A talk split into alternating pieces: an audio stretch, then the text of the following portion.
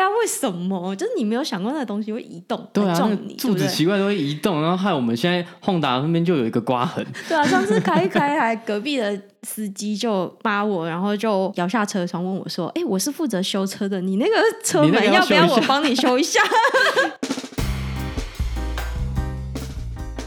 欢迎收听戏骨轻松谈，Just Kidding Tech，我是 Kenji，我是科科，在这里会听到来自戏骨科技业第一手的经验分享，一起在瞬息万变的科技业持续学习与成长。我们会用轻松的方式讨论软体开发、职涯发展、美国的生活以及科技公司的新闻和八卦。想要了解戏谷科技业最新趋势的你，千万不能错过哦！Hello，大家好。最近又是西雅图最棒的季节之一了，西雅图的无敌夏天。我觉得西雅图的夏天就是世界上数一 number one 的夏天了吧？对，很多人都会说你会在夏天爱上西雅图，冬天的时候恨透自己，恨透西雅图这样？没有啦，没有那么夸张。因为我们最近就发现，现在西雅图真的非常晚才下山，比如说九点过后才下山，所以真的是日照时间非常的长。对，那应该是早上五点多就日出，然后现在到晚上九点太阳下山，所以有将近十六个小时的日照时间。对，然后我们有的时候工作结束啊，就想说啊，工作到六七点，感觉好像很晚了。对，早上到七点嘛，那时候可能还没吃晚餐，然后又工作一整天，就觉得哦好累，就是心情可能稍微有点郁卒，有点郁闷，但是就看窗外就哎天还这么亮，就觉得嗯好像也没有工作很久。对，然后我们有几天还会，比如说去家里附近的海滩散步，然后那个时候晚上八点，结果太阳大到我还是需要戴墨镜。对，而且西雅图就是一个靠山靠水的地方嘛，其实开车大概十几分钟，你就可以看到一片绿地，或者是就是一片海，或者是两者兼有，就一个湖，但是旁边种满很多绿树，就会觉得心情大好。对，我真的觉得这种日照时间，希望有一天能够改变规则，让全世界不管在哪一个季节都是日照这么长。嗯，这个听起来是一个地球要毁灭的前兆哎。对，应该是哦。但是我觉得就这样真的会让你心情很好，就即便你工作完了，然后你会以前如果是可能五六点就太阳下山，你就工作完今天就结束了，你也没办法出去玩。可是现在呢，就是在夏天的时候工作，你的心情就会特别好，就说哎，没关系啊，反正。下班之后去吃个饭，然后还可以有时间去逛一下附近的，比如说海边啊，或是公园，都还是非常舒服的一个状态。真的，那相对这个夏天来说，冬天的时候日照时间真的就非常的短。我记得大概四点的时候，下午四点就天黑了，那时候就会觉得好绝望哦。对，所以四点的时候就要告诉自己，哎，该下班了，太阳都已经收工了，你还在这边干嘛？对啊，太阳都下山了，你为什么还要待在办公室，或是还在家里工作？对，然后像我最近有同事，他们就是去冰岛嘛，那冰岛的夏天，现在这个时候基本上应该是二十几个小时都是有太阳的状态。哦，对耶，纬度又更高了。对，几乎是永昼的状态，所以他就说他其实不知道什么该什么时候睡觉，因为基本上全部都是亮的。这样子要睡觉是不是窗户都要拉上？不然应该会睡不着，会有点错乱吧？对，应该会睡不着。你可能窗帘要厚一点。但是我觉得好处是说，好像在这种永昼的时候啦，这些北欧国家永昼的时候，你会看到每一个时间你出门都会有人。哦哦。比如说，就是我听说有人会在，比如说凌晨两三点的时候，在那边弄家里的草皮啊，因为反正都是亮的，也都没关系。仔细想想，会不会刚到的时候觉得很嗨？就是如果刚到一个这个永昼地区的话，就觉得哇，时间好多，好亮哦，就一直很嗨，感觉就是不太需要睡觉，可以做很多事情。但应该几天就 burn out。应该直接后面睡眠。剥夺，发现怎么都睡不了觉，对，好奇特的体验哦！希望有机会可以试试看。我觉得这跟我们的利昂宝宝现在状况有点像，哎，就是因为我们在永昼的时候，你可能就会想要一直做事情嘛。那现在利昂宝宝也是，就是我们如果把他放到婴儿床里面，他还是超想要玩的，但是他明明就一直打哈欠，明明就是已经累了，可是感觉就是这个世界有太多对他来讲很新鲜的东西，他想要一直去玩。他应该是一个舍不得睡觉的状态，哎。对，就是他一直想要说，哎，不行啊，明明就天还亮亮的，那即便我们把灯关起来，他是想说不行，我还是看得到东西，我还是想玩。对对对，充满好奇心，他就是一定要玩到他是就是身体不行，就会直接断电 才会去睡觉。之前有一次，他就是玩到真的是自己很累，然后我就看到他趴着趴在我旁边睡着。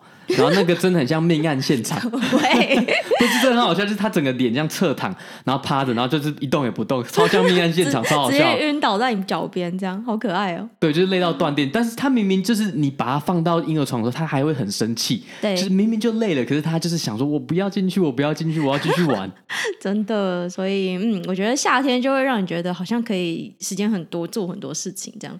但其实西雅图这就是我蛮喜欢的地方嘛，因为四季其实是非常分明的，所以你会感觉到时间其实还是有在流逝。我记得之前在加州的时候，因为四季没有那么的分明，其实冬天的时候你也不会看到，比如说下雪啊，所以就会觉得好像有一点停滞了，让你有一点不安的感觉。对，我有这种感觉，就是在加州的时候，加州应该是比较偏那种，比如地中海吗？还是哪一种气候？就是它四季都很像。对，呃，但是在那个不同的城市也会有不一样的光景的，就是像在旧金山是四季都偏冷，对，然后在比较偏南湾的地方，Google 那 Mountain View 那附近就是四季是偏暖的，对，因为地形应该有点有点影响。对，就是变成是在加州的时候，我的感觉是四季都还蛮像的，然后真的会有你讲的那种感觉，就是我觉得好像，哎，春夏秋冬，我好像分不清楚我现在在哪一个季节。对，我记得在加州的时候，你如果想要春天想要看花，大家春天会想要赏花嘛，你可能还要开一段路到比较深山的地区，才会有比较明显一大片花园这样子。但是现在在西雅图的话，其实只要是春天来了，路边的树那个行道树就是开满花，很明显就是你会一直被提醒，比如说春天的时候就会有樱花，你就看到粉樱粉樱，然后开得很漂亮。然后现在夏天就是。绿色，整个超绿，整个就是因为西雅图应该说，哎，华盛顿州是 Evergreen State 嘛，就是常绿的，所以就会看到哇，好多绿树哦。然后秋天的时候就可以看到一些枫叶，然后五颜六色的叶子这样。对，然后冬天的时候就是偶尔有一两天会下雪，就是你会知道说，哎，这个季节是有在变化的，所以你会对时间的流逝比较有感觉。对，所以这种感受我觉得也算是蛮特别的体验。对，这边不是要 diss 加州了，不过的确，当时在加州的时候，每次去那种 road trip 开比较远的时候，每次的感觉都是怎么都黄黄的、灰灰的，对，对，然后那个绿也都是那种要死不死的绿。你虽然说不是在 diss，但是听起来蛮 diss 的，就是你会觉得这个绿完全没有生机啊，真的。好啊，其实就是真的住在不同地区体呃体验还是蛮不一样的。对，那希望我们能够好好把握这个最精彩的西雅图夏天。嗯。是否该来办个粉丝见面会？每次都一直说，到底现在哎六月了，不知不觉六月，当初不是 target 六月吗？我们好像不知道是半年前开始讲嘛？好像是。OK 啊，我们可以这几个礼拜再慢慢的规划一下。啊、一下嗯，可以可以，反正就找个时间地点大家集合这样。没错。嗯，好，那今天我们想要跟大家来聊一下自驾车、自动驾驶现在目前的发展现况。因为我记得我们也蛮久没有聊到这一块了。我记得在刚开始做 Podcast 早期的时候，我们有几集是讲这个啦。那我觉得过去可能一两年这个主题比较没有那么热，很多这种 startup 当时就是很红的，前几年很红的，这几年也比较趋于平淡啦。因为发现很多瓶颈在这领域。因为这个自驾车，我们好像讲了很久，都感觉每次都有一些突破，但是要真的达到。比如说路上跑的车都不需要有人为的驾驶介入的话，其实还是蛮难的一个问题。对对，那自驾车其实有几个比较大的战场啊，这边稍微先跟大家分类一下。比如最常见、大家最常听到就是所谓的家用车，就是你的车这些自驾车是你买来要自己开的嘛。比如说像 Tesla 或是 Ford 啊，或者是 Mercedes、Honda 这些。大型的主要车厂基本上都有做一定程度的辅助驾驶，或者是甚至想要让这个自动驾驶的 level 越往上越多，然后去支援更多的应用场景。对，这是第一类。然后第二类呢是所谓的无人计程车，就是不需要司机的 Uber。对，对，那这种 Robot Taxi 呢，其实目前的主要两大龙头，一个就是 Waymo，Google 旗下的 Waymo，跟 Cruise。那 Cruise 后来是被剧院通用汽车买走嘛，所以是剧院底下的。那目前就这两间公司算是在这个 Robot Taxi 里面的领先者。对，不过 Cruise 好像也有蛮多其他比较有名的投资者嘛，像是软银的愿景基金也是投资了 Cruise 不少。感觉这个愿景基金好像是一个黑名单。哎，最近几年好像比较稍微嗯。那反正目前就是看他们两个在 PK 啊。我觉得有这种竞争是好事，因为如果只有一枝独秀的话，那我觉得这个进程会比较慢一点。那有 Waymo 跟 Cruise 的话，他们可能会比说谁需要比较快的商用。那我觉得对这种第一个是科技发展，第二个是对这种一般的使用者来讲，就可以更快看到这些应用落地。对，所以其实有竞争才会有更大的突破了。我觉得这个定律还是蛮通用的，就是要有更多的人在这个领域不断的努力嘛，才会前进。嗯，对。然后第三种类型呢是无人卡车，这个其实在台湾大家比较没感觉，但是因为在美国，其实美国那个距离很长。你很多公路啊，都是需要这种卡车去载货啊、运送。那目前呢，在这个领域里面呢，比较大的公司是 Too Simple，跟其实 Waymo 也在二零二零年的时候也算是有推出一个这种无人卡车的雏形出来。所以这两间公司还有其他几间，我就不一一列举了，就是会在无人卡车这一块去占得一些份额了。对，这一块是单独一个特殊的应用场景，其实也还蛮合理的。大家可能在各种美国的电影或是影集里面有稍微看过那种美国一望无际的那种大路，然后在荒郊野外就是一条直直的路不断开下去。所以美国的这种卡车司机其实常常会有这种驾驶疲劳的问题出现，因为场景实在是太像了，所以会导致他们很容易进入一个有点恍神的开车的状态吧，那就很容易导致车祸发生。对，尤其是那种公路真的一望无际的时候，真的开了会非常的想睡。所以我觉得有这种无人卡车，就是可能目前还是蛮早的，目前还是一定需要卡车司机在路上嘛。那顶多是还是做一个辅助驾驶的功用。但是有朝一日是的确是有可能，就真的是没有司机在这些卡车上，然后去载货、在运送的。嗯，是的。那其实就在上周的时候呢，在这个领域算是有一个蛮重大的突破，那就是刚刚有提到的两大无人计程车龙头之一的 Cruise，它上礼拜拿到了许可，可以正式开始在旧金山推出有收费的无人计程车服务。那这边其实有好几个突破点，第一个是完全无人的。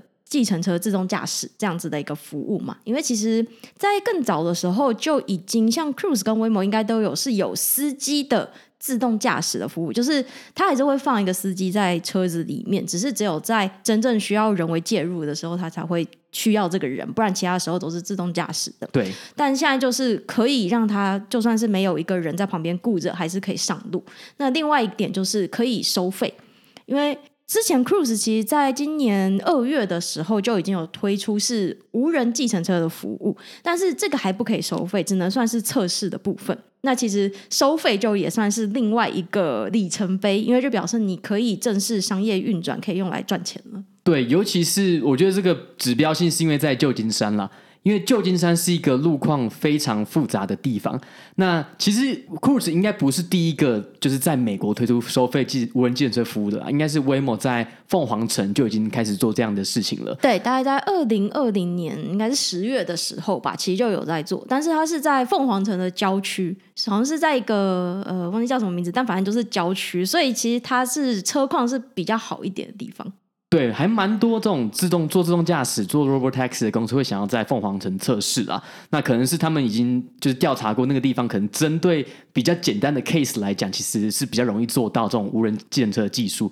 那还蛮羡慕那边的居民，就真的已经可以享受到 Waymo 的服务了。对，但其实那个服务好像也是蛮蛮多限制的，比如说它就是只有一块区域，然后不可以超过那个区域方圆，比如说五十英里。的范围，所以还是有蛮多限制的。对，都是区域限定的。对，那 Cruise 在推出这个服务呢，还是有一些限定啊，因为毕竟你要完全就是可以这样子在畅行无阻，其实还是有一段距离。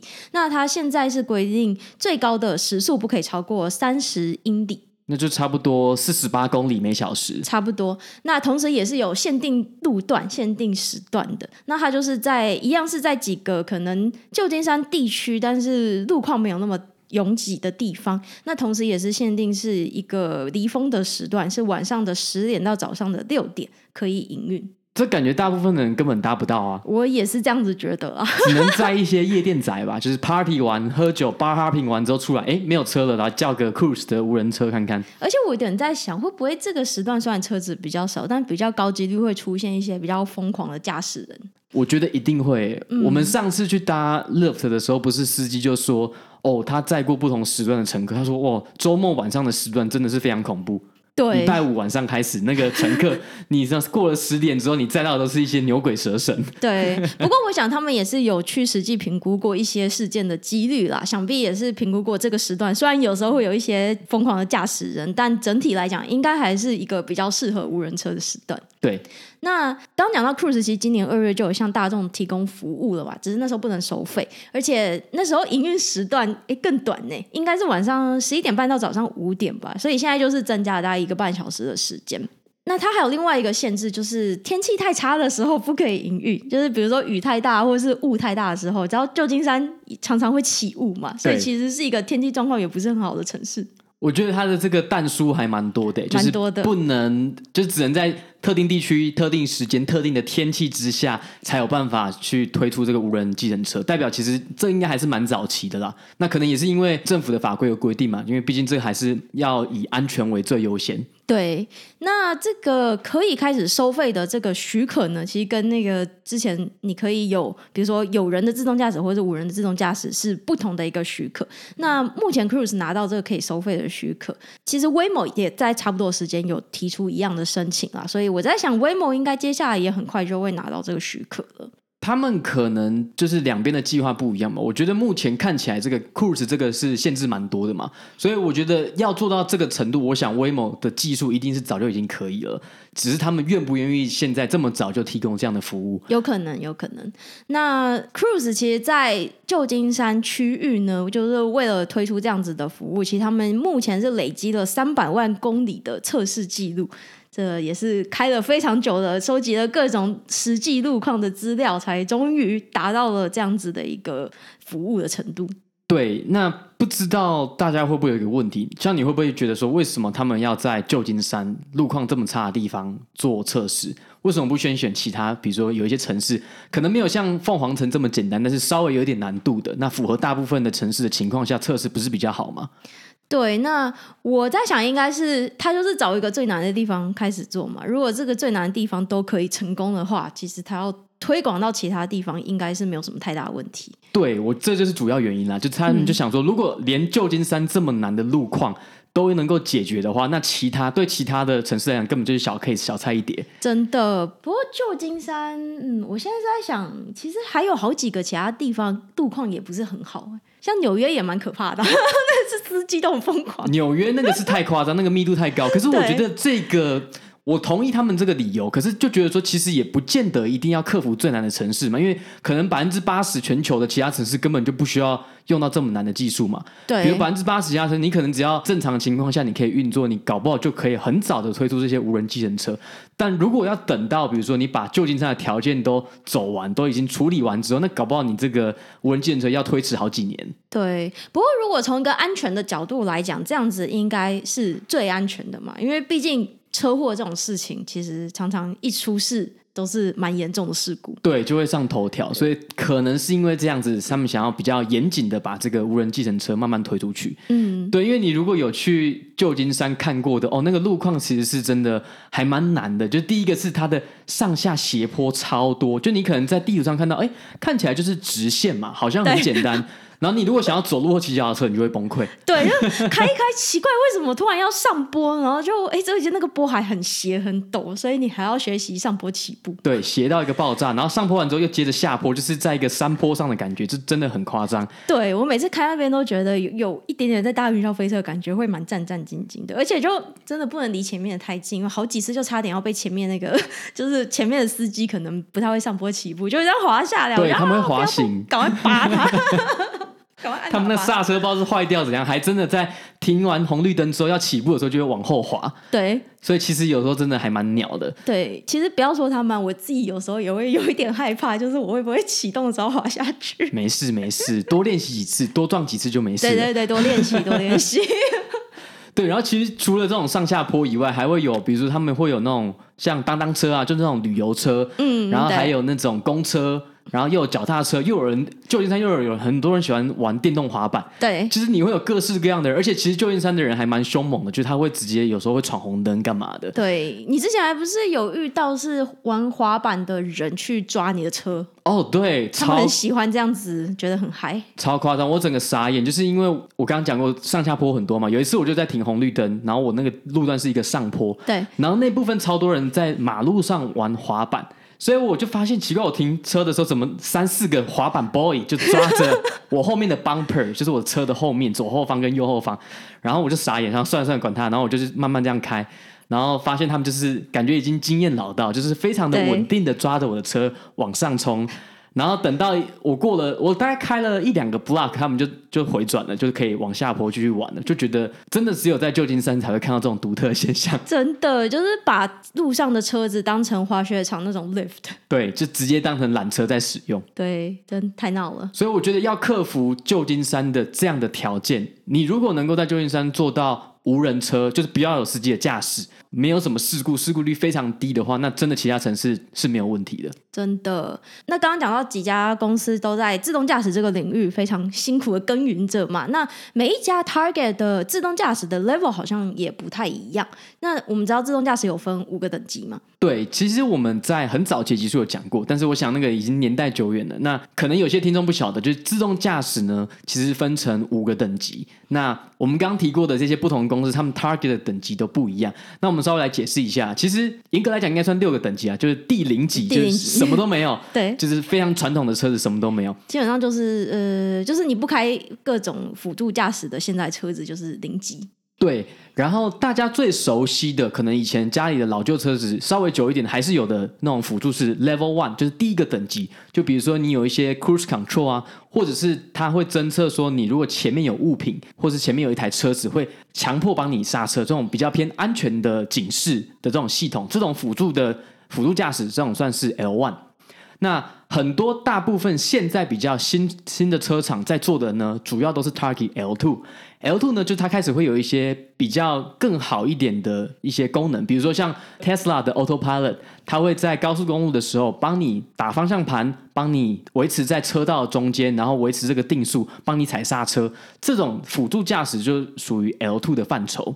那很多车厂都在做这件事情嘛，比如说 Ford 啊，或者是只要有。标榜说他们在做自驾车的很多都是以 L two 为主，但是我很生气的是，其实像 Tesla 他们自己的号称 Full Self Driving 自动驾驶也是 L two 的范畴。对，那你如果去看它的官网的一些宣传的文字，好了，你会感觉哦，这个 Full Self Driving 好像非常的强大，好像是可以帮你开车，让你可以舒舒服服的，就是享受在车上时光这样。对，但其实不是，其实到 L two 为止都还是。限制还蛮多的，就是在 L two 呢，即便我刚刚讲的，不管你是用 Tesla 的 Autopilot 或者是 Full Self Driving，尽管是车子在帮你打方向盘、在踩刹车，或者是甚至是转弯，你还是要随时保持警觉。就是你，你身为一个驾驶在 L two 车上的责任，就是你要随时准备有任何状况要接手。所以今天如果发生事故的话，因为是 L two 的系统，所以你的责任是在驾驶身上，不是在 Tesla 或者是这类型的车厂上面。对，就是其实驾驶还是主要的操作的这个一方啊，所以其实驾驶是绝对不可以分心，就你不能认为是利用车子来帮助你开车。对，但是在比如说马斯克他们在这种做 marketing 的时候，都会说哦，我们这个就是自动驾驶。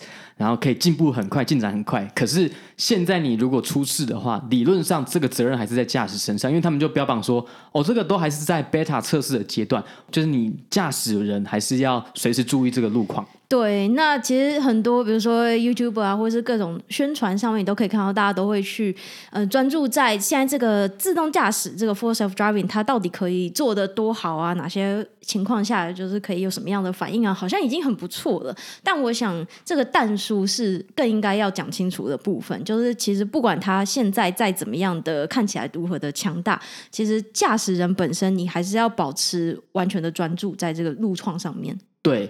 好，那 L2 就是大部分车厂在做的。那现在有几间车厂已经做到所谓的 L 三。L 三呢，就是跟 L two，我觉得有一个最大的差别，就是说在某些情况下，这个驾驶系统如果信心够好的话，它是可以让你分心的，就它可以不用让。人类可以随需要随时紧盯路况，他会说啊，比如说在这个路况，比如说在某些交通拥塞的路段，比如说我们常会走走停停嘛。对，好，在这种路况呢，这个系统有非常十足的信心，可以掌握这样的状况。那这时候，身为驾驶是可以分心的，它可以让你在车上看 YouTube 影片，这件事情是没有问题的。那目前呢，有两家车厂已经尝试在市场上推出 L 三的系统，一间是 Mercedes 宾士，另外一间是 Honda。那所以我们的汉达 Civic 搞不好新款的也会有这种功能，蛮厉害的耶。但你刚刚不是说看了一个测试影片，好像有点废。我对啊，我那天看了一个，就是前昨天看了一个汉达的影片，他们在测试，就是一个 H case 啊，就是有一条路是死路，它开开就是变成从马路变成草丛嘛。对。那那个系统就直接开到草丛上面，就完全没有刹车，直接开过去。对，很好笑。但是至少他们是标榜说，在一些特定的情况下，他们已经是达，应该说他们就是以做 L 三的系统为主。那 L 三的系统在特定的情况下，驾驶是可以分心的。但是这些特定情况下可能很少啦，就是在大部分的情况可能还是跟 L two 差不多，就是你还是需要注意路况。可是，在一些比如说交通，刚刚讲过交通拥塞的情况下，L 三的系统是可以让你休息的。OK。好，那真正我觉得最大的突破就是从 L 三到 L 四，因为从 L 三到 L 四呢，L 四就变成是所谓的高度自动驾驶。基本上，大部分、绝大部分的情况下，你是可以完全不管的。就是这个时候的，如果用责任在哪一方来讲，这时候的责任应该就开始是转移到是这个车子的自动驾驶部分了。对，L 四以上的系统呢，出任何事都是以车厂为主，因为你驾驶不是负担开车的责任，而是这些系统 L 四以上的系统会负责。那像我们刚刚提到这种。无人计程车，像 Waymo 跟 Cruise 啊，他们这种就是直接 target L 四，跟那些做家用车的公司不一样。做家用车可能就是目前还是在 L two 跟 L 三之间做取舍嘛。对。然后这种做无人计程车的，因为他们的目标非常明确，就是要无人计程车。对，就是一定要无人。所以如果是无人的话，你总不能 target 一个 level 是一定要有人在的嘛。对，所以他们就直接 target L 四，就大部分的情况下，你都可以自动驾驶，或者是说区域限定，比如说在这个区域，就像刚刚提到的，在凤凰城，那可能会拓展到更多的城市嘛。那在这个城市里面，这些区域范围里面，它都是可以完全自动驾驶的。那如果呢，遇到一些，比如说他不知道怎么处理的状况，他可能会选择是哦，到路边自己停车停下来。那不一定会要你要求你接手，反正就是你在很极端的情况下有可能需要接手，但是大部分情况下，这个 L 四的车子都是可以自己去处理这些情况的。所以其实 L 四这个阶段应该就是算是真正意义上面的自动驾驶了。对，就是我们认知上的真的可以是不需要司机的自动驾驶，就是在 L four。对，那我觉得可能这个 L four 还是需要一段时间啦。对，那在最厉害的五个等级。最顶的就是所谓的 L 五，L 五基本上就是它可能连方向盘都没有，连踏板都没有了，它就是标榜的是你可以处理所有的路况。你就是坐在车子里面的人，真正就是一个乘客，你完全没有驾驶的必要了。对，那其实像一开始 Waymo 呢，他们本来是有想说要不要做个 L 三。然后慢慢再推到 L 四嘛，他们可能当时是 L 三、L 四一起做。对。后来发现呢，他们在做 L 三的时候，因为还是会有一些测试员嘛，就发现好几次一些重伤是测试的驾驶在车上睡着了。哦。对，但是其实 L 三不应该让你这样做。OK。但是可能是当时 Waymo 可能在一个比较相对好的地方测试，或者是他们的技术已经做的比较好，对。所以驾驶真的没什么事干。就是 L 三的系统，理论上你驾驶还是要，你不能睡觉，你还是要注意这些路况。所以人在没什么事干的情况下，真的会 睡着。对，所以你在没什么事干，对，因为我觉得这种 L two 或 L 三啊，就是你如果到后面有点太信任这个系统的话，你可能真的会变得比较分心嘛。对。可是如果真的有紧急状况要你接手的话，你的人的反应可能又没那么快了啊，叫不醒这样。对，因为你可能之前你是大部分时间是自己开车嘛。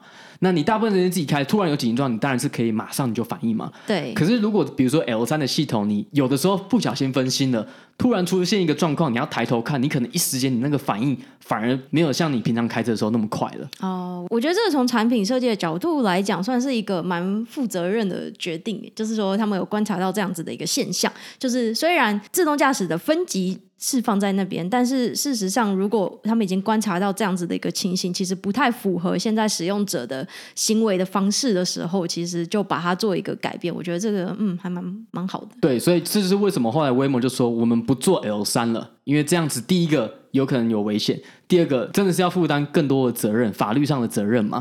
那所以他们就说，那我们就不然就不做这件事情了，我就直接 target L 四以上，那就直接做没有人的计程车。对，那。这些进展呢，其实我们也讲了真的好几年了。讲其实这个自动车发展也好几十年了，那只是在过去十年，我们可能提到更多。但是现在就有一派人出来说：“哎，为什么我们用这样传统的方式去做，搞了这么久，会不会其实我们根本搞错方向了？应该要用一个新方法来解决这样的自动驾驶无人车的问题。哦，所以最近就有过去几年就有几个 startup 使用这种 AI first 的方法。那他们的跟传统的方法比较不一样的做法是说呢，像传统的方法呢，他们是把这个自驾车领域的问题拆成几个子问题嘛。第一个是 perception，就是车子去感知附近的环境，它可能有装镜头啊，有装雷达，有装光达，去感知实体的世界是怎么运作，辨识这些物体啊，辨识这些车道，这是 perception。那第二个是 decision making，就是说现在的车在这样的情况下，我要做什么样的决定？诶，前面有人，我应该停下来。那现在前面的车要右转了，那我可能可以减缓速度，类似这样子，这种是做决定，这是第二个第二个模块。那第三个呢，是你怎么样去控制你的车子，就是 vehicle control。所以以前的传统方法是把这三个大的。领域分成不同的问题，分别去解决。所以你在看这些，比如说无人车的公司呢，你在看职缺的时候，他会说：“哦，我们是专门做 perception，然后第二个是可能专门做 control 的，然后再可能是做 decision making，是分开的。” OK，那这个其实就变得会很复杂，就是说，当有一个其中一块出问题的时候，可能会间接影响到另外一块。对，那就变成是我们现在就觉得说啊，其实自驾车领域是。非常难的，因为每个领域它可能做的事情都很精细，然后很不一样，那就会造成是现在的进展看起来是偏缓慢的，感觉跟火箭有一点像，就是里面有很多不同的系统，但各个都还蛮复杂的。对，那等于是传统的方法是把这种自驾车当成是做机器人的概念一样，去用做机器人的那套逻辑来去做自驾车。对，那新的方法呢？有一些有几个新的 startup，我刚看，比如说像什么 Wayve 或是 Waabi，这可能大家比较没听过。那还在非常早期，他们提倡的是说我做所谓的 end-to-end learning，就是我直接有一个简单的 input 跟 output。我就刚刚看到一个测试的影片，他说，那他就让车子从零开始学，他们是使用所谓的 reinforced learning 嘛，这个中文叫什么？呃，强化学习，对，强化学习，它就是让机器呢，它有一个 input，就是它的 camera，它可能前面、左边、右边、后面有装一些摄影机，然后呢，车子这些 AI 是可以去控制它的方向盘跟油门的。对，那它的测试就是说我从零开始学怎么开车啦，让机器从零开始学。那可能你原本是在一条路上。然后它可能会自己左右乱转，但是当人类发现说它转偏离了轨道的时候，把它纠正回来。那我们每次的纠正呢，就是给它一个 feedback。对，那他们就发现呢，其实这样子的学习方式就是 end-to-end learning，就是你不是把问题切成这么多块。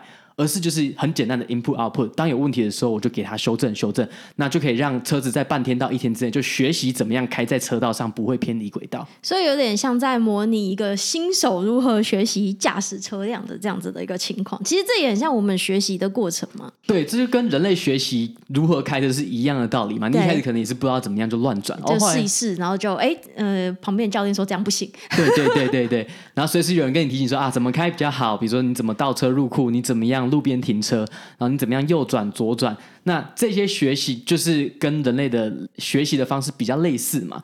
那其实也跟我们以前提到，比如说像 AlphaGo 啊，或是 GPT Three 在学习，比如说 AlphaGo 如何下围棋，跟 GPT Three 如何学习怎么样产生语言模型，这些学习的方式都是类似的概念。就是你不是把它拆成小块系统，而是所谓的 end-to-end learning，有 input output，然后借由这些 feedback 去强化你的 model。对，就是我不管中间学到了些什么东西，反正最后就是可以达到我这个学习这个特殊的 task 的目的。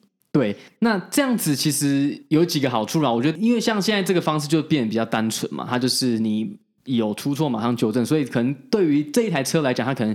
不过这个有有一个坏处，就是每一台车的学习的曲线可能不一样。对，可能有的车就，而且跟在哪里开也是差蛮多的。对，然后遇到如果遇到他不知道的状况，可能就不知道怎么开了。或者是跟那个负责纠正他的驾驶人的教练也的行为也有关系。比如说，有的驾驶人可能比较冲，他会觉得哦没关系，这个地方我不用踩油门。但是另外一个人就觉得哦不行，要撞上了，对对对。踩一下。但是目前我觉得这还是一个很早期的方法啦，因为他们觉得就是搞不好现在这个看起来有点笨的方法，最后会比比如说我们现在传统的方式去做自驾车来得快。那当然，目前的产业龙头 Cruise 就说不可能，他的这个方法呢不可能跟得上我们 Cruise 现在的高度。对，Cruise 毕竟做了那么久了，就是怎么可能让你出来说，哦，我们不用用那么复杂的 approach，我们就是这样搞一搞就出来了。对。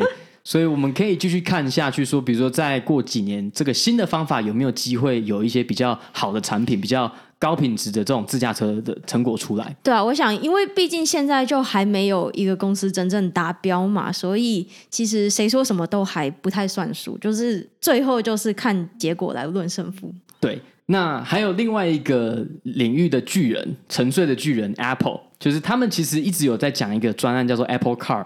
这个专案也是讲了几年了嘛？对。那但是因为 Apple 的文化上就是比较保密嘛，他们就算要做，也不是大张旗鼓的做。但其实就有传言是说，他们其实一直在做一个是，他们也是想要直接 target，就是真的无人驾驶，也就是 L 四以上的，那可能就是。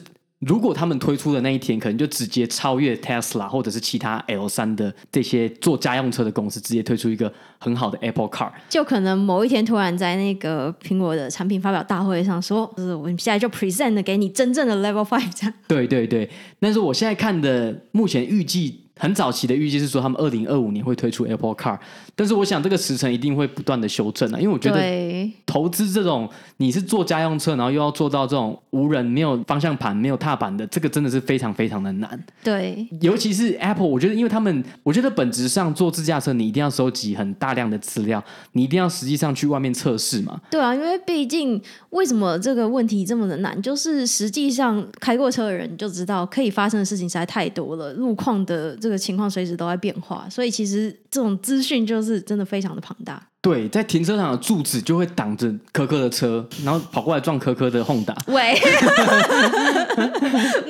真的是很奇怪。对呀、啊，为什么？就是你没有想过那个东西会移动，对啊，撞你，那柱子奇怪都会移动，然后害我们现在 Honda 那边就有一个刮痕。对啊，上次开一开，还隔壁的。司机就扒我，然后就摇下车窗问我说：“哎，我是负责修车的，你那个车门要不要我帮你修一下？”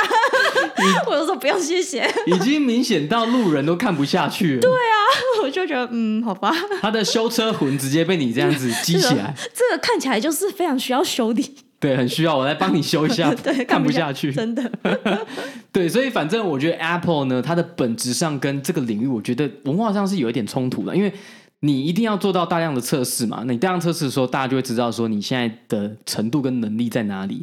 所以我不确定他们是会用什么样的方式，在大家不晓得的情况下，然后把它做到很好。这是我是存疑的啦。但是我们可以继续看下去，说不定 Apple 就是有这个能力，在大家都不知道情况下，有一个非常屌的技术突破。对这个，嗯，感觉必须要去观察一下他们开出的自驾车相关的职缺的多寡，然后再去看看说有没有一些工程师的 LinkedIn 的履历上面有写他们在这个领域做事，就可以大概估一下现在进展。对，那当然他们也有可能是从内部挖角一些工程师嘛，所以这个就比较难。这个，这个如果你不是比如说 PhD 是做 Computer Vision 相关的东西，有办法内部转过去说做就做吗？嗯、好像也有点困难了。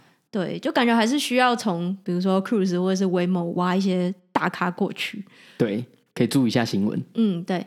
总之啊，我们这一集讨论了这么多，大家可能就发现，其实很多公司。大概十几年前就已经，这些科技公司都已经非常想要在自驾领域有一些重大建树了，因为毕竟就是一个嗯潜在商机无限的领域嘛，真的做出来其实就是一个非常大的突破，不管是科技或是商业上都是。但是讨论了这么多，就发现哎，其实真的比大家预期当初预期的自驾车可以实现的里程碑还是蛮遥远的，因为这领域实在是太困难了。比如说 Waymo，我们一直讲嘛，其实它。他蛮早就成立了，它二零零九年就成立了，至今也已经十三年了嘛。那之前他们其实就提出说，二零一八年呢就要有无人的自动驾驶正式的商业运转。那目前看起来就是，嗯，还是有一点距离嘛。目前勉强算有一点嘛，因为像凤凰城是有有在商转的嘛。对对对，算是有啦，就是嗯，好啦，算是范围很小的商转。对。那像大家不知道还记不记得？Uber 之前其实也是曾经有一个自动驾驶研究的部门的，那他其实之前也提过他们的愿景，就是希望在二零一九年的时候要达到有七万五千辆的无人自驾车队，因为这样子的话，他们就可以增加很多的司机嘛，就不用去处理这些司机常要抗议啊，就是想要就是被纳入 Uber 的员工啊。那在二零二零年呢，希望可以在十三个国家营运，就是其实已经设立蛮远大的目标了。哦，二零二二吧。哦，二零二二年对，就希望可以有这样子远大的目标存在。但其实后来就发现，哎，好像没有办法再这样烧钱下去了。所以二零二零年的时候，整个部门就卖给了 Aurora 这家公司。我记得 Lyft 也是啊，就是 Uber 卖完自驾车部门，然后 Lyft 好像也是卖了自驾车部门，因为发现这个东西真的是太难的领域了，你要烧非常非常多的钱才有办法达到一定程度的效果。对，而且它也不是短期内你就可以，你的投入就一定可以看得到效果一个领域。那另外，我们的马斯克大大，你未来的老板，我未来老板吗？嗯，那我还是 稍微收敛一点。那其实之前也曾经提出过，在二零二零年底之前呢，要 Tesla 要有自己的这种。计程车的自驾车队，那目前也已经嗯过了快一年两年了嘛。马斯克太常放话了啦，他通通常都说我什么时候，比如说二零一九、二零二零，每一年都在说明年，明年就可以达到，比如说真的无人驾驶，对，不管是他自己的车子或者是无人计程车。那但是每一次基本上都是跳票，他每次讲了很多都是讲的非常非常的满，但是目前的状况就是，我觉得以就算以 Tesla 来讲，这么多人在使用。可是它的 Autopilot 跟 Full Self Driving 目前还只是 L two 而已，嗯，还没有办法，比如说比像我们刚刚提到 Honda 跟 Mercedes 已经在试营运他们的 L 三的系统了。对，那不过虽然看到这些公司好像对于之前提出来的目标上就是没有达标啊，或者是这个承诺跳票啊，但我想其实也不太需要太。就是偶尔嘲笑一下没关系啦，但是就也不用太质疑为什么没有做到，是不是大家能力不够啊？因为这个领域其实真的太难了嘛。那人类就是有梦想、有目标而伟大的嘛，所以其实，在设定一些目标的时候，你就是要设一个比你自己能力还高的目标，因为最后你可以达成的目标，你可以达成的成就。理论上不会超过你原先给自己设定的目标嘛？没错。所以为什么我们说一定要 M high，就是你一定要设一个就是超过你 comfort zone 的一个目标，然后想办法朝那个目标去前进。对，我同意。可是我怎么觉得马斯克就知道他达不到，还是硬要设目标？马斯克是一个比较特殊的例子啊。但是你看他常常放话，放很多各种就是。不只是 Tesla 嘛，SpaceX 也是有很多目标，然后他只要达成其中一个，大家就觉得哇，太厉害了。对，因为他他立的目标都是很远大的，所以他如果立了十个目标，只有一个达到，还是一个很大的里程碑。对，所以大家就会信服他，就比较不会去就是说嘴他。嗯，没错。好，那关于自动驾驶的讨论就到这边告一段落。接下来我们进入 Apple Podcast 的 Q&A 时间。那在这边呢，也是在鼓励各位听众朋友，如果有什么问题想要。问我们，或者是有什么呃回馈想要分享给我们的话呢，不一定要等到我们不定期的 Instagram Q&A 的时段，其实偶尔也可以上这个 Apple Podcast 的 Review 留言给我们，我们就会看到了。对，其实我们第一时间都会看 Apple Podcast Review 啦，只是也是可能每个月才会在这边跟大家聊一下。好，那第一题来自黑省的美国 CS 硕士非本科系机会。这几个月开始听你们的 Podcast，真的非常的喜欢你们的节目。刚好自己现在是准备转职中，最近申请上台湾的 AppWorks School Bootcamp，朝转职成 iOS Developer 前进中。未来希望有机会到美国工作。在 PDD 爬文，大部分的人是到美国读一年的 CS 硕士后申请工作，但我是会计系毕业，预计结束 Bootcamp 后会先申请加入台湾的公司累积工作。经验之后申请美国 CS 硕士，然后找工作。想请问 Kenji 当初申请到美国 CS 硕士时，身边有人是非本科系背景加有工作经验申请上的，可以分享吗？因为好像都没看到有这样经验的人的分享。谢谢你们。好，首先先恭喜你至少申请上了 Bootcamp 嘛。那我觉得在找美国的，不管是你申请硕班或者是找工作，其实最重要的是工作经验啦。那因为你现在目标是在台湾的 Bootcamp 结束之后就在台湾找工作，所以我觉得在你已经有工作的情况下，是不太需要去考虑说你是不是本科系还是不是的嘛。因为我其实，在蛮多。地方就有看到他们是非本科系，但是也是有申请上美国的 CS 相关或者是 Computer Engineering 相关的系所啦，所以这个经验一定是有啦。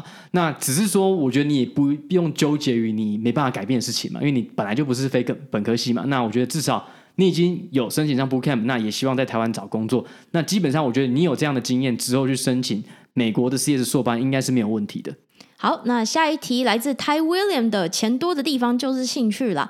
我重播了数次，并且突然觉得柯柯声音很性感哦，好害羞。那个是怎样？你那句话是完全是你讲到你的心坎里，就是嗯，因为我应该比较不是以性感的形象著称的，所以被这样讲有点害羞。可是可恶，这个听众小心一点，不要让我遇到。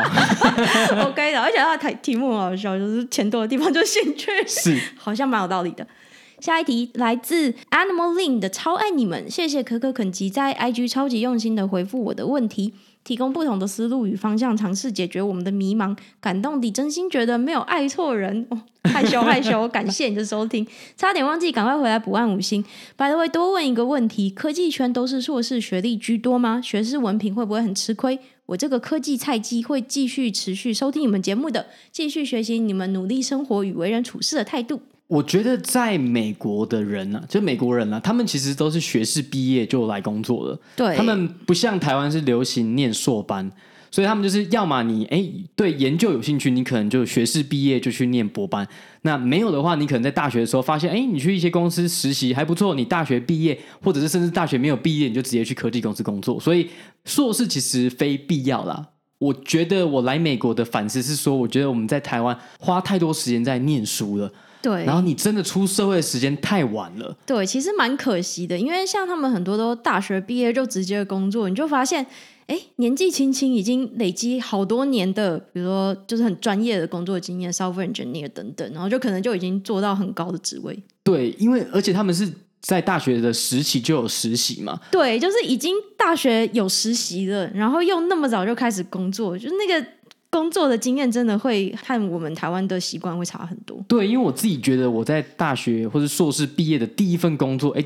真的觉得那个落差是有蛮明显的，就是你在学校学的是没有办法直接应用在你的工作上的。那工作上很多东西要重学，当然我不反对这样，我只是觉得说，很多时候你可能可以，哎，比如说大学的时候，如果我们流行的是实习，哦，你可能在大学的时候就接触到一些业界他们工作的一些方法，那再回来，你可以在大学的时候更去思考说你要怎么样规划你的，要每一个学期要学什么课，我觉得这是好事。对，那就觉得蛮可惜的。那如果你自己对这些有兴趣的话，你其实是我是推荐啦，越早工作越好。学士毕业出去就是可以去工作看看，是不错的。对，那我自己在就 machine learning 或是 data science 领域的观察呢，是呃硕士或是博士的学历确实是比较多了。那这可能是因为就是这个领域是比较需要你有大学的，比如说数学跟 computer science 的基础之后，才有办法再更深入的研究。的部分，所以会看到确实是硕士、博士学历比较多，但是其实这也不代表说你一定要有这样子的学历才有办法进入这个领域工作。所以比较是建议说，不要为了拿到那个学历去，就是认为说一定要有硕士学历才可以工作，而是说你可能真的有想要特别专精、深入研究的领域，再去念这样子研究所学历。没错。下一题来自燃烧的阿菊，五星吹爆。可可肯基，你们好，想请问你们之前准备留学的时候，有特别去参加实习、参加特别的活动，或者先出国去学校参访之类的吗？然后在课业空档间，大概是如何安排英文考试？每天花多少时间？总共准备多久才去考？准备方式之类的。问题有点多，非常感谢，很喜欢你们的节目，跟男朋友也都是电机系，觉得听起来好有共鸣，希望未来也能跟你们一样，一起到美国努力。哇，哇好可爱的听众，对啊，好可爱哦。哎，你要分享吗？还是我分享我的？你先分享你的好了。我那时候真的是一切是非常非常的赶，我大概只有花半年的时间准备，从决定了，我从我决定要来美国找科科，其实就是只剩半年的时间到申请嘛。所以我当时就是那时候已经在华硕上班了嘛，就是延替的最后一年，所以就是工作之余呢，就是开始念英文，不管是托福啊还是 GRE。但是我觉得我的方法就是。算是我就是花最少的时间想办法找到最大的效益，我不是那种慢慢花好几个月的时间准备嘛。那我自己呢，觉得很多时候像我最后的结果也没有到很好。我必须说，像我托福是考我记得九十四分嘛，那很多人都会说啊，你托福一定要一百分啊，或干嘛你才有办法申请到。那当然是越高分越好了。那我的 GRE 呢，我记得我忘记几分了，反正就是数学那个是一。是满分嘛。然后英文那个部分是其实因为 GRE 真的太难了，应该 GRE 真的蛮难，也是没有考很好，但是也是有人跟我说，其实那样就够了。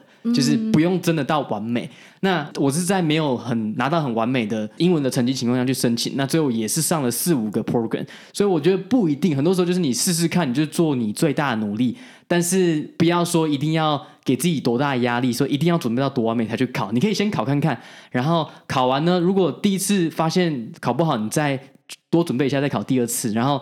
如果真的已经来不及了，就用那样的，你有什么就用那样的方式去申请，然后想办法在其他部分准备到最好就好了。对啊，因为其实真的不是说你一定要有哪一些经历才有办法被。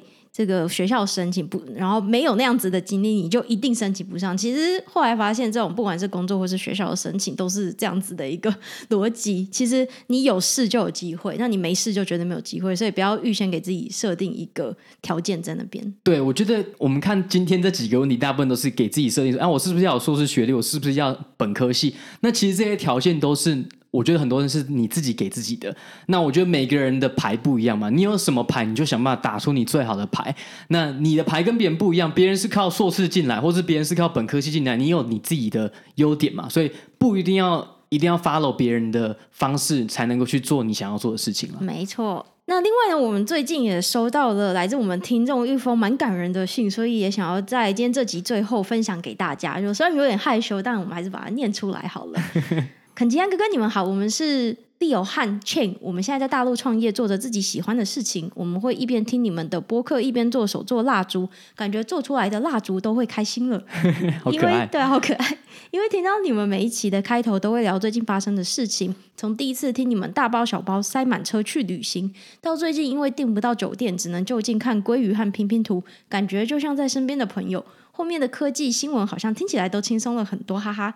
我们自己也有在录自己的播客，这个叫什么木星机？那个木很奇怪，是木星的木，然后左边一个火字旁，好像念木啊。木星机。OK，分享创业的感悟和自己的生活。本来我们觉得每一期都要从头到尾围绕某一个主题展开，但是听了你们的聊天，给了我们很大的鼓励，去分享自己最近发生的事情。所以我们也开始在我们的每一期播客开头都分享最近发生的开心的事。聊完居然连我们自己都很开心。最近一期干脆是开心的事情大集锦，也收到了听众的反馈，说接收到了我们的。快乐，所以也很想把我们的这份快乐和成长反馈给你们，希望你们可以继续开心快乐的生活，继续和我们分享。真的感动，我觉得这个是做 podcast，每次看到这种听众真的对听众的生活或者是他们的生活形态有一些改变的时候，有好的影响的时候，是真的还蛮开心的。对，而且就会发现，真的有好多人都还在为自己的梦想努力，跟我们一样，所以就觉得嗯。还是对这个世界充满希望啊！对，就是其实我觉得人到后面，你还是会有想要让这个世界变得更好嘛，就是有更多的影响力嘛。那我觉得我每天的工作是帮公司，那公司当然也可以创造很多价值。但是像我们做 Podcast，就是用我们自己的时间，然后真的可以帮助到我们平常根本不可能帮助到的人，然后让他们去影响更多人。那我觉得这件事情是真的还蛮值得开心的，也是支持我们做 Podcast 的原动力。嗯，是的。好，那今天这集就先到这边，大家下周见，下周见，拜拜。拜拜。